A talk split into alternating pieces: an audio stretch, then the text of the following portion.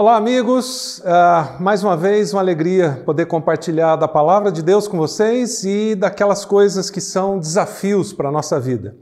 A gente vai continuar hoje a série O Tempo Não Para, uh, em que eu quero abordar com vocês alguns aspectos bem interessantes e bem profundos sobre como a gente pode lidar com esse uh, tempo, mas não só o tempo a agenda da nossa vida e o foco da nossa vida.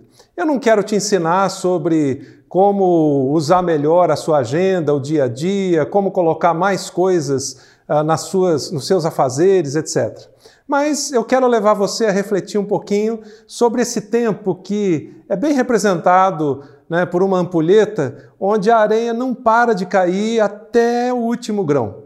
E assim é a nossa vida se a gente tiver plena consciência de que não são apenas grãos de areia caindo, mas que é, cada etapa da nossa vida tem um significado, cada momento da nossa vida pode ser parte do cumprimento de uma missão, certamente isso vai dar um outro olhar e um outro significado para tudo que a gente faz. Bom, eu queria começar com um texto que é bem conhecido de João, capítulo 1, versículo 1, onde a Bíblia diz na, na, versão nova linguagem de hoje que antes de ser criado o mundo, aquele que é a palavra já existia, ele estava com Deus e era Deus. Algumas outras versões diz que o verbo estava com Deus e era Deus desde o início. Bem, quando a gente olha para esse texto, é, aqui está a origem de algo que é, pode nos ajudar bastante a entender a, a questão do tempo para a nossa vida. O tempo da perspectiva de Deus tem um significado, o tempo para a nossa vida tem um outro significado.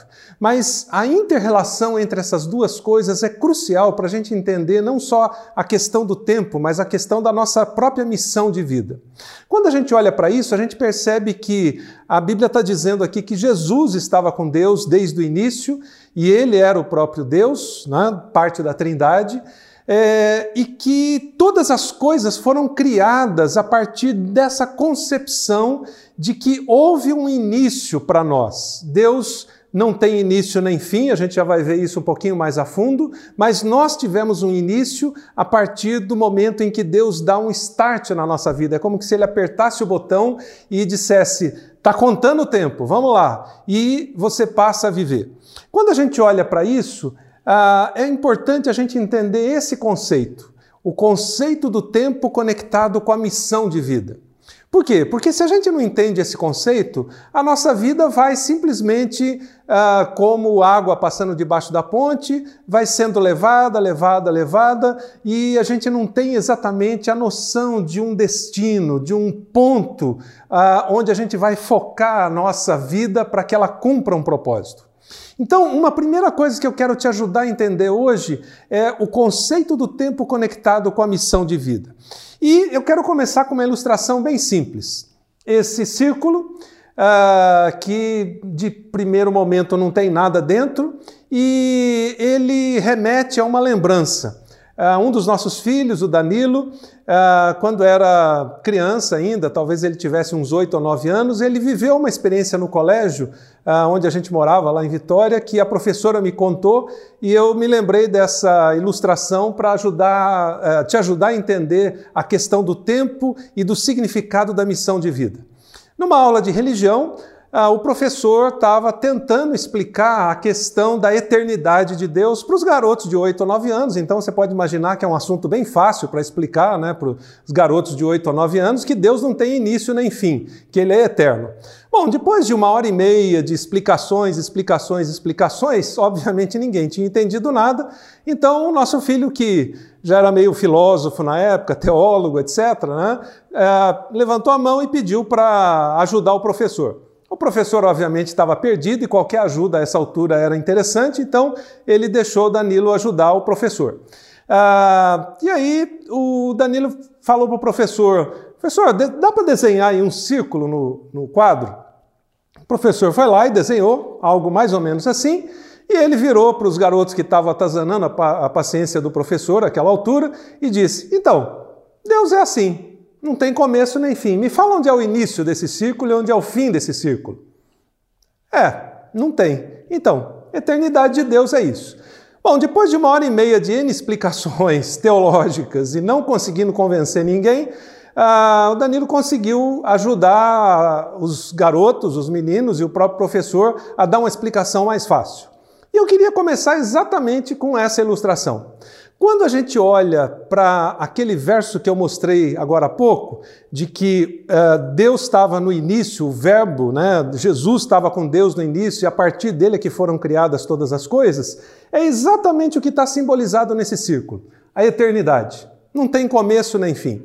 Mas quando a gente olha para isso, eu queria colocar aqui dois elementos. O primeiro é que existe uma missão eterna de, de Deus, uma missão eterna de Jesus, representada nesse ciclo. Ela não tem começo nem fim. A humanidade, tudo que Deus criou, se encaixa nisso. É, tem um ponto de partida ali para nós, mas não tem para Deus. Deus é eterno. E Jesus, quando veio à Terra, ele veio cumprir uma missão temporal dentro de uma missão que a gente pode chamar de atemporal. Então, deixa eu colocar uma segunda ilustração aqui para você entender um pouquinho disso.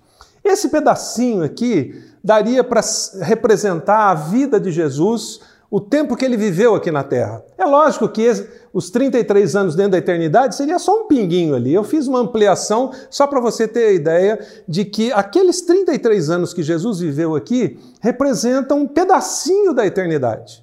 Então, vejam só, vamos juntar as duas coisas. Primeiro, Jesus tinha uma missão atemporal, ou seja, fora do tempo, acima do tempo, eterna. E dentro da missão eterna de Jesus, ele separou um pedacinho de tempo, 33 anos, para viver aqui na gente, com a gente e cumprir uma missão temporal, ou seja, dentro de um limite de tempo. Que missão era essa? Exatamente, salvar a humanidade, salvar eu e você. Um dia a Trindade se reuniu e falou: temos um problema. A humanidade pecou. Alguém precisa ir lá uh, viver entre eles, morrer, ressuscitar e salvar a humanidade. E Jesus fez isso. Esse pedacinho da missão de Jesus se encaixa dentro da eternidade de Jesus e da eternidade de Deus. Você pode estar pensando, mas o que, que isso tem a ver comigo?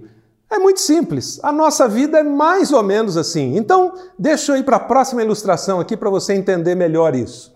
Se a gente voltar ao círculo zerado, daria para dizer que, com exceção de que nós temos um início, mas não temos um fim, a nossa missão de vida é também eterna. Nós temos uma missão atemporal, acima do tempo. O tempo é simplesmente um limite que uh, Deus colocou para nos ajudar a viver aqui na Terra. Mas o que, que a Bíblia diz? Todos aqueles que entendem uh, o significado do sacrifício de Jesus, aceitam Jesus, recebem Jesus no coração, passam a ter uma perspectiva além da morte, ou seja, uma perspectiva de vida eterna. Então, se eu colocar simplesmente um risquinho ali para dizer qual foi o início da sua vida, ou seja, quando você foi gerado na barriga da sua mãe, a partir daquele ponto, a nossa vida é como um círculo, ela é eterna, não tem mais fim. Nós vamos viver eternamente com Deus. Então isso implica em que nós temos uma missão atemporal, ou seja, é viver a eternidade com Deus. E quem não, não entende essa perspectiva de vida acaba limitando a sua vida a um período temporal muito difícil e depois uh, uma eternidade uh, no inferno, sofrendo, uh, enfim, de sacrifício e tudo mais. Bom, mas dentro disso, eu queria também colocar aqui um limite de tempo que é o nosso tempo de vida aqui na Terra. Ele pode ser 70 anos para alguns, 80, 90 ou 100, enfim, não importa. Mas entre 0 e 100 anos, esse é o nosso tempo de vida aqui na Terra. E se nós temos uma missão atemporal, ou seja, viver com Deus e cumprir o propósito de Deus na nossa vida por toda a eternidade, de outro lado, nós precisamos entender que nós temos uma missão para esse tempo de vida que a gente vive aqui. Então, quando a gente fala o tempo não para, o tempo não para não simplesmente só nesse pedacinho que a gente vive, mas por toda a eternidade. Mas eu só vou ter consciência de viver uma eternidade com Deus uh, se eu entendo bem qual é a minha missão atemporal para viver a missão temporal. Então, vamos transformar isso em palavras mais simples. Quando Jesus na, no capítulo 28 de Mateus, dá a grande comissão para nós, vão, façam discípulos, etc., ele está dizendo: nesse períodozinho de tempo que vocês vão viver aqui, dentro do restante da sua vida, que é eterna, depois que você me descobre, cumpra a grande comissão. Por que, que eu separei aqui comissão? Porque, na verdade, a missão Jesus já cumpriu. Nós somos aqueles que vamos cumprir um pedaço da missão. Deixa eu explicar isso para você na linguagem cinematográfica. Quando você assiste o Oscar, existem vários prêmios. Melhor ator, melhor atriz, melhor filme, melhor diretor, etc. E existe um prêmio para o melhor ator coadjuvante, ou seja, aquele que foi o melhor ator que ajudou o ator principal. Por que, que ele é coadjuvante? Porque ele não atrapalhou o ator principal de ganhar o prêmio. Se ele tivesse brilhado demais, o que, que aconteceria? Ele seria o ator principal. Então existem atores que ganham o Oscar, por exemplo, como atores coadjuvantes, porque eles auxiliaram o ator principal a brilhar mais. Eu diria que a grande comissão é mais ou menos isso. Nós somos coadjuvantes de Jesus. Jesus cumpriu a missão e nós somos os atores coadjuvantes, ou seja, que ajudamos a cumprir a grande comissão, ou seja, fazer discípulos.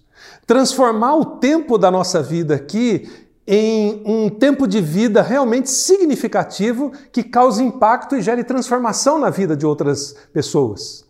Então percebam, Jesus tem uma missão atemporal. Dentro da missão atemporal, ele viveu 33 anos aqui para cumprir um pedacinho dessa missão e ele deixou para a gente a mesma perspectiva.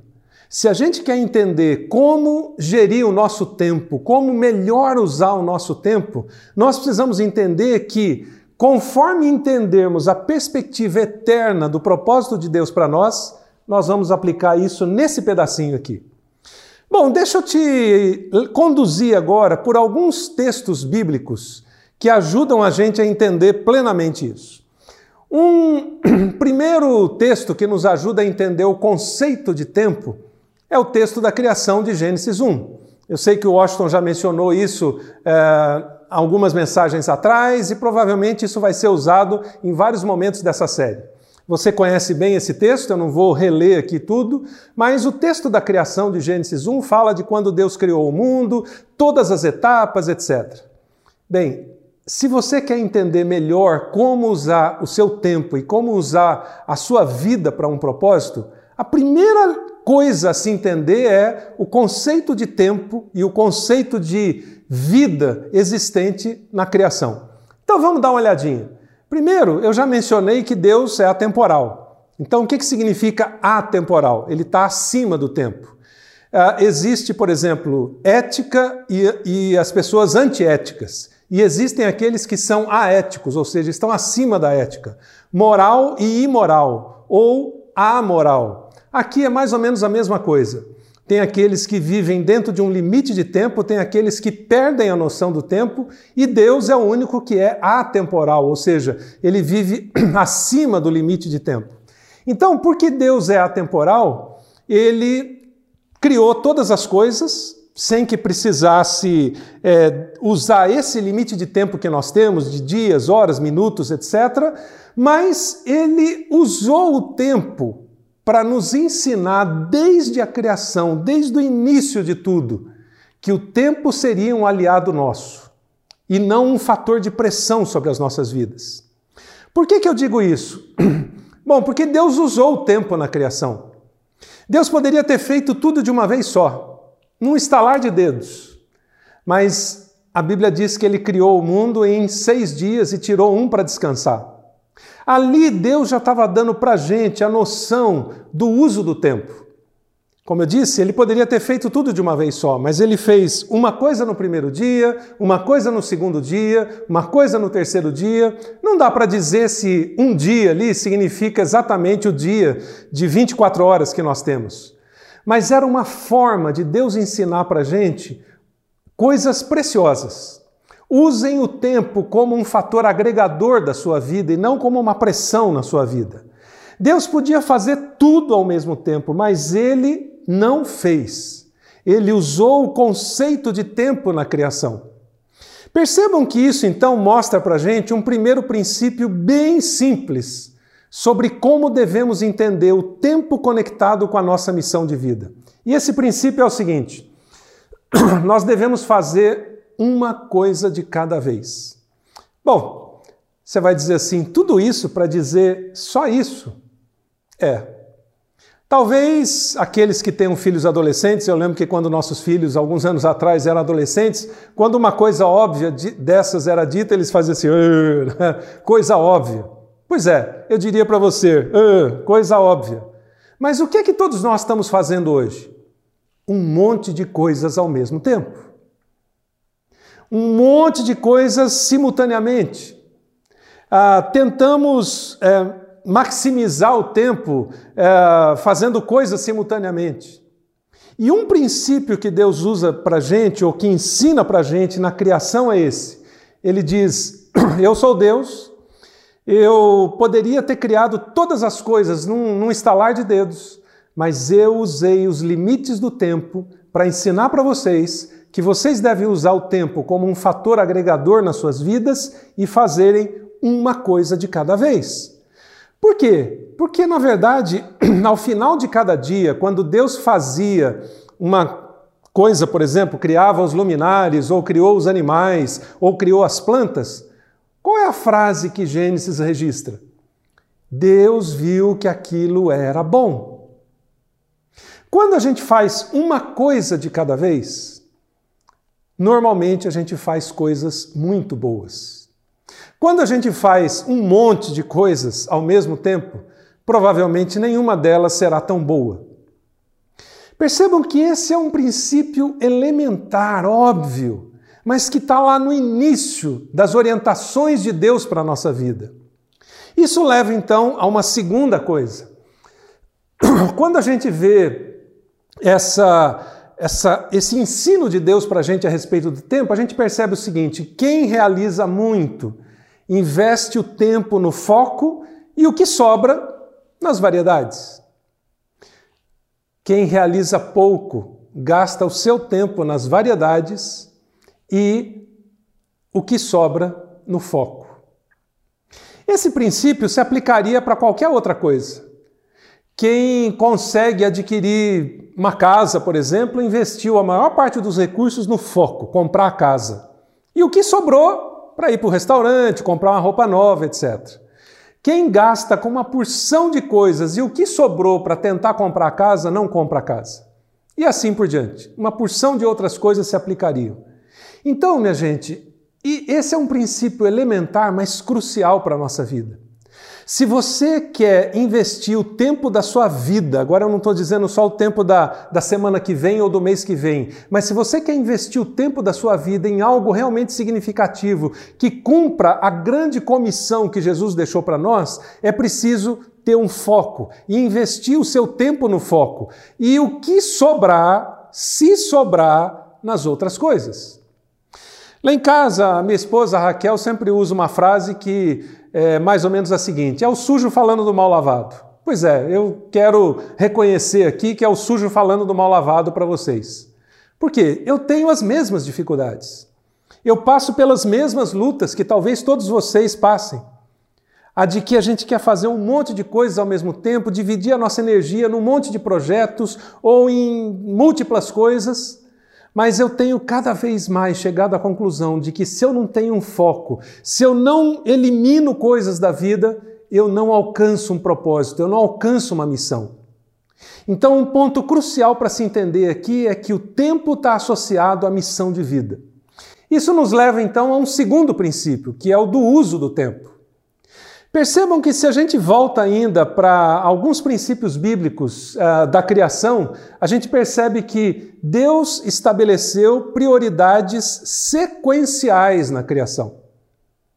Ele não apenas fez as coisas uma a cada dia? Né? dia um fez isso, dia dois fez aquilo, mas ele fez numa sequência de prioridades. Por exemplo, ele criou primeiro a luz, depois o firmamento, depois a terra e as plantas, depois os luminares e as estrelas, depois os seres vivos e por fim o homem.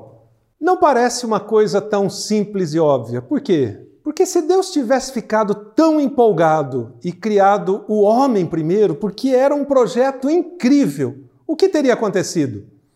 O homem não teria lugar para pisar, água para beber, comida para comer ou qualquer outra coisa para sobreviver. Percebam o que significa estabelecer prioridades sequenciais. Algumas coisas precisam vir antes de outras. Na escola ou na faculdade assim. Você tem que fazer o primeiro ano, não adianta querer pular para o segundo, para o terceiro ou para o quarto, porque você não tem a compreensão de tudo aquilo. Na nossa vida é mais ou menos a mesma coisa. O uso do nosso tempo requer que a gente estabeleça prioridades sequenciais. E isso leva então a uma outra verdade que o texto nos mostra, que eu já mencionei aqui: tudo que Deus fez era bom. Ou seja, ele fazia uma etapa, via que era bom e isso dava base para fazer a próxima etapa. Perceba que quando você tenta fazer todas as coisas ao mesmo tempo, você não tem noção se uma coisa que é pré-requisito para outra vai ficar boa ou ruim. Então, o uso do tempo olhando Gênesis 1 traz para a gente um segundo princípio. O princípio de que prioridade gera qualidade no uso do tempo e no resultado.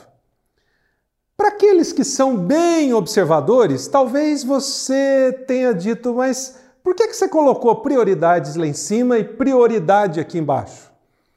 Esse é um detalhe muito importante. Prioridade é uma palavra que, na essência, só existe no singular. Ali em cima eu mencionei prioridades sequenciais, porque na medida em que eu estabeleço 1, 2, 3, 4, 5, o que, que eu vou fazer? eu vou focar na prioridade singular 1 um, e esqueço as outras. Eu quero que essa coisa número um seja feita da melhor forma possível, com toda a minha energia, toda a minha dedicação. Então, nesse momento, prioridade se transformou em algo singular, é só uma coisa. Ali eu mencionei prioridades sequenciais porque depois do primeiro dia Deus falou: ficou bom, não precisa retoques. Agora vamos para o dia 2. Então, o dia 2 se tornou prioridade. E isso leva então ao princípio de que quando você estabelece uma prioridade e se concentra nela e coloca toda a energia nela, isso gera qualidade. Tudo que Deus fez era bom e gera um resultado melhor naquilo que você está fazendo. Percebe? São princípios muito simples, mas que estão lá no início do Gênesis, no início da Bíblia, no início de tudo. E se a gente é, aplicar isso na nossa vida, isso vai fazer uma diferença incrível. Aí vem aquela questão: como é que eu tenho mais tempo? A Bíblia também diz isso. Você vai dizer, diz? Onde é que está o segredo? é bem simples. Eu vou mostrar um texto para você que está em Provérbios 10, versos Provérbios 9, 10 e 11. Diz assim: tudo começa com o eterno. Ele é a chave de tudo. A sabedoria vem do temor do eterno. Eu, a sabedoria, torno cada momento da sua vida mais proveitoso e cada instante da sua existência valerá a pena. Uau! Que vida é essa? Uma vida que vale a pena, uma vida que é proveitosa. Você pode dizer, mas o que, isso tem a ver com a gente conseguir mais tempo? É simples. Esse princípio de Salomão mostra a terceira coisa que eu queria destacar para vocês. Nós podemos fazer mais quando nós seguimos a agenda de Deus. A agenda de Deus é uma agenda sábia. Se você segue a agenda da sabedoria de Deus, sabe o que vai acontecer? Você vai dizer sim para poucas coisas e não para o resto. Na verdade, quanto mais a gente avança na vida, quanto mais a gente envelhece, quanto mais a gente adquire experiência, ah, tem uma coisa que não é muito legal de dizer, mas que eu preciso dizer para você. Você vai precisar dizer mais nãos do que sim. Quando você foca naquele sim, que é o seu foco, sua missão, seu objetivo maior de vida, o resto tudo é não. Você não cai na tentação de dizer, não, só vou experimentar isso aqui. É não. Isso me tira da, do foco, isso me tira do objetivo e da missão principal de vida. Esse é o significado de seguir a agenda de Deus. Quando você segue a agenda de Deus, você diz sim para uma coisa e não para o restante. Provavelmente aqueles que são casados vão entender bem melhor, mas os solteiros também podem entender bem esse exemplo que eu vou dar agora. Para quem se casou, o marido disse sim para aquela mulher que se tornou sua esposa e não para todas as outras. Aquela mulher disse sim para aquele homem que se tornou seu esposo e não para todos os outros. O dia que essa resposta muda, acabou o casamento e bagunçou tudo. Percebe? Você só pode dizer sim para uma pessoa para se casar. A missão de vida nossa é mais ou menos essa. Só dá para dizer sim para uma coisa para a qual Deus quer usar você no mundo. O resto, tudo é não. Então não enche a sua agenda com coisas que na verdade nem deveriam estar lá. Se você segue a agenda de Deus, vai sobrar muito mais tempo para você colocar sua energia naquela única coisa que você disse sim. Percebam quantos princípios a Bíblia tem para ajudar a gente a entender melhor o tempo da nossa vida.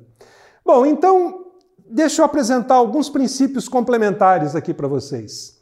Só é útil planejar o uso do tempo quando você sabe para onde você está indo, ou seja, quando você tem clareza da sua missão de vida. Se você não sabe para onde está indo, não adianta planejar o uso do tempo. Por quê? Qualquer coisa que você colocar na agenda tá bom. De outro lado, quando não há um foco, o que, que acontece? O tempo se torna simplesmente um espaço para ser preenchido com atividades. É o que a maioria das pessoas estão fazendo hoje. Você se entope de fazer uma porção de coisas, e cursos, e viagens, e eh, atividades no trabalho, e mais clientes, e mais isso, e mais aquilo, porque na verdade talvez falte um foco, um direcionamento de vida. Agora, Vamos olhar dois casos bíblicos rapidamente para você entender isso. Primeiro, o caso Adão. Adão foi criado logo depois de todas as coisas que Deus tinha criado, conforme o texto que eu mostrei para vocês. Vejam só, ele foi criado diretamente pelo próprio Deus. Todos nós nascemos da barriga de uma mulher, mas Adão foi o único que foi criado ali pelas mãos de Deus com o pó da terra. Ele recebeu uma missão de vida, e de toda a criação, ele foi abençoado por Deus. Depois que Deus criou tudo, falou: Agora eu te abençoo, Adão, para você cumprir sua missão de vida. Mas ele desobedeceu ao Criador e ele teve uma porção de perdas tremendas por causa disso. Por exemplo, sair do jardim do Éden, perdeu a inocência, ele teve que trabalhar duro e ele teve uma idade limitada. Percebam que aquele desenho que eu mostrei no início, aquele círculo, primeiro sobre Jesus e depois sobre Adão, poderia ser o mesmo. Adão não tinha um limite de vida, mas a desobediência gerou todas essas consequências. Apesar dele ter sido criado por Deus, ele não seguiu a agenda de Deus, ele não estabeleceu a prioridade de Deus para a sua vida e ele se perdeu tentando fazer uma porção de coisas que ele não deveria ter colocado na agenda dele. Agora vamos ver um outro caso, o caso Noé. No caso Noé, tem algumas coisas muito interessantes. Ele, a Bíblia diz que ele é uma das poucas pessoas consideradas justas, íntegra e que andava com Deus. Ele fez tudo como Deus mandou. Ele foi o único homem justo encontrado na sua geração, numa geração. Ele construiu um barco durante anos, quando nem havia chuva. Pode parecer meio absurdo isso, né? Esse cara era maluco. Não. Ele tinha um foco, ele tinha um relacionamento com Deus que determinava qual era a agenda de vida dele, ele seguia a agenda de Deus e ele tinha uma prioridade, e durante anos, mesmo não tendo chuva e mesmo as pessoas caçoando dele, ele estava focado na única coisa que Deus mandou ele fazer. Podem perceber a diferença entre Noé e Adão? Podem perceber as consequências da vida de um e de outro? Isso é seguir a agenda de Deus. Agora, quando a gente olha para isso, então, tem um princípio muito importante para você entender de todas essas coisas. É o de que mais importante do que a velocidade com que você faz as coisas é a direção para onde você está indo. Você pode dormir menos, é, suplantar o almoço, é, fazer coisas no carro dirigindo, é, enfim. Não importa se você está a 150 por hora na sua vida. Se você estiver na estrada errada, não adianta. Não adianta aumentar a velocidade das coisas que você faz ou daquilo que você coloca na agenda. O importante é você saber qual é a direção da sua vida. Se a sua vida cumpre uma missão. E isso leva a gente, então, à necessidade de entender que, o, que precisamos de um foco para deixar um legado. Talvez a principal questão do legado que o Tiago vai falar na próxima semana é de que o legado depende de um foco. Se você não tem um foco de vida, se você não tem clareza da sua missão de vida, dificilmente você vai deixar um legado.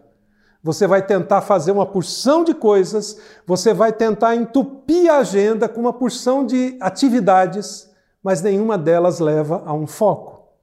Então, eu queria compartilhar com você uma frase do Andy Stanley que é muito interessante. O Andy Stanley diz: se você quer um impacto duradouro da sua vida, primeiro você precisa eliminar, sim, é essa palavra, eliminar o que você faz bem para se concentrar naquilo que potencialmente você é ou pode ser o melhor.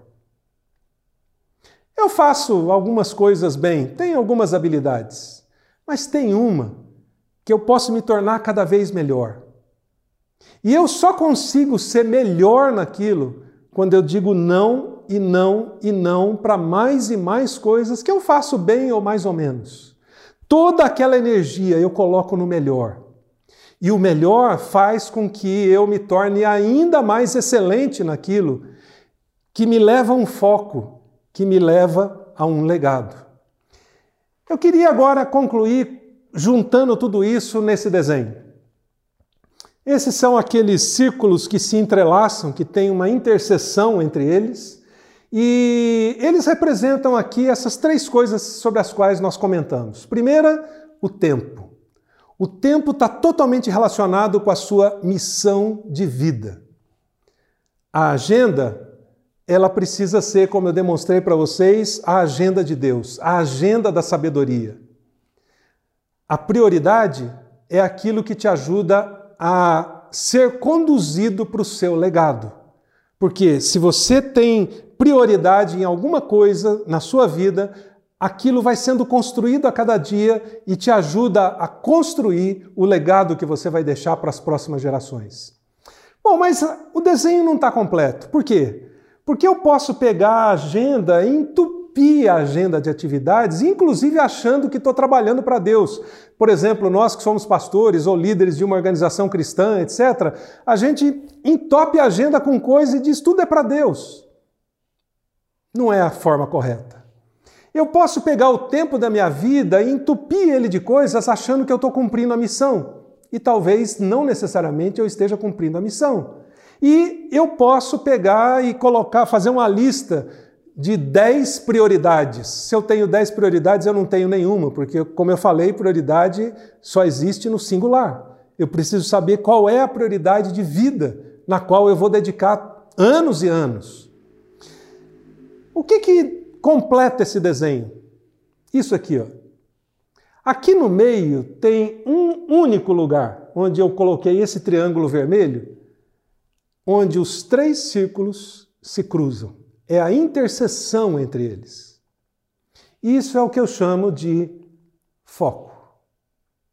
Você não precisa entupir sua agenda com uma porção de coisas, você precisa colocar na sua agenda só aquilo que coincide com as outras duas coisas.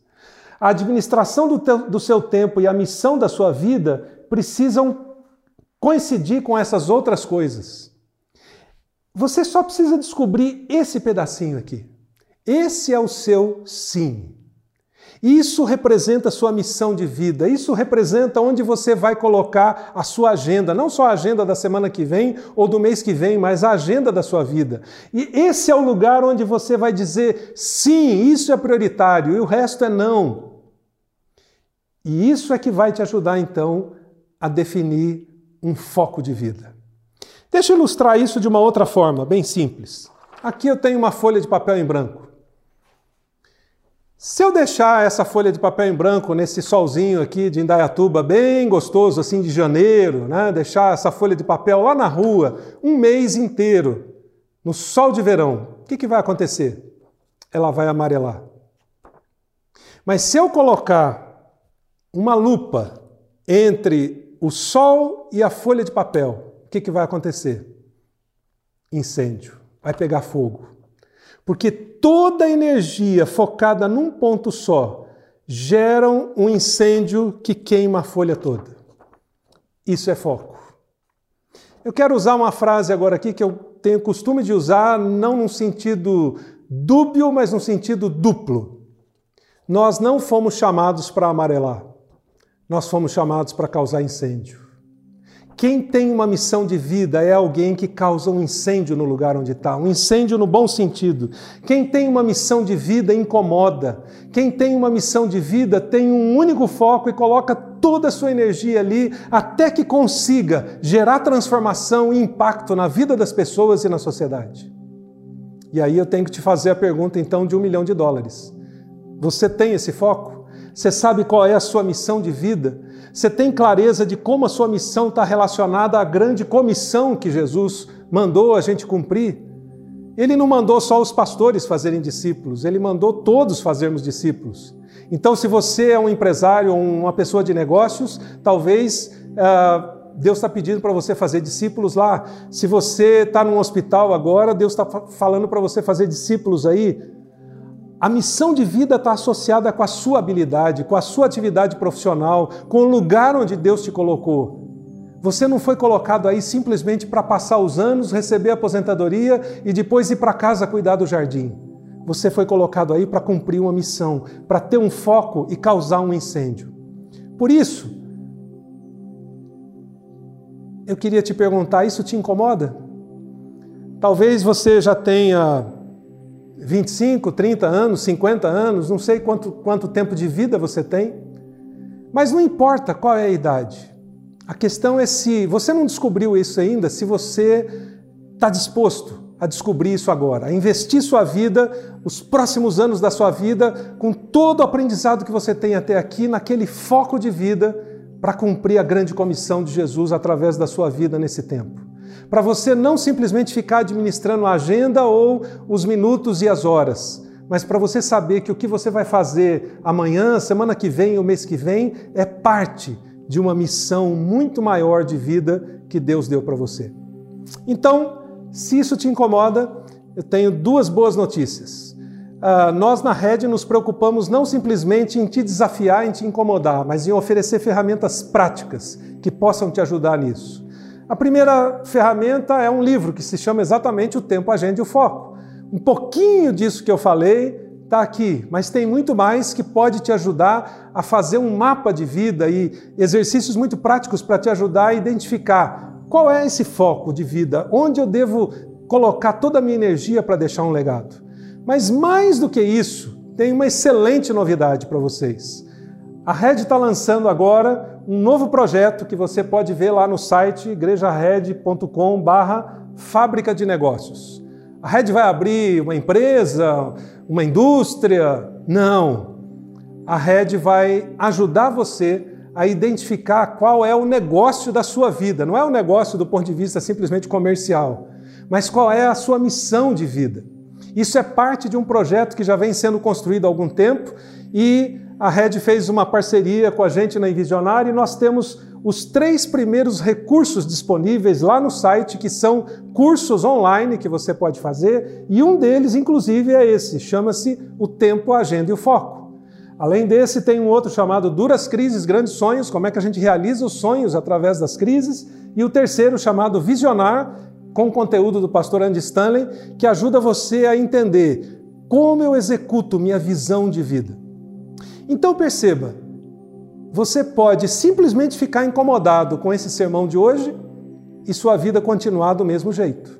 Ou você pode tomar passos práticos usando essas e outras ferramentas para uma nova etapa de vida. O mais importante é o que eu quero deixar como desafio final. Pense nos próximos 20 anos, pelo menos, da sua vida. Se você puder pensar uns 30 ou 40, melhor. E decida que legado você vai deixar. Mas primeiro, descubra seu foco. Onde você vai colocar toda a sua energia para causar um incêndio, para gerar transformação na vida de outras pessoas e para gerar transformação no mundo, porque é para isso que nós somos chamados. Então, eu queria orar por você para que Deus te ajude nessas descobertas e eu gostaria de ouvir falar da sua história, de como Deus vai te usar para causar um grande impacto nesse mundo. Deus, muito obrigado por esse tempo, muito obrigado pela tua palavra que nos ensina como administrar nossa vida de um jeito que a gente cause impacto, deixe um legado e gere transformação na vida das pessoas. Eu te peço por todos esses meus irmãos e irmãs, amigos e amigas que nos ouvem nesse tempo, e te peço que o Senhor toque no coração de cada um deles, para que eles fiquem incomodados se estão vivendo aquela vidinha do dia a dia repetitiva.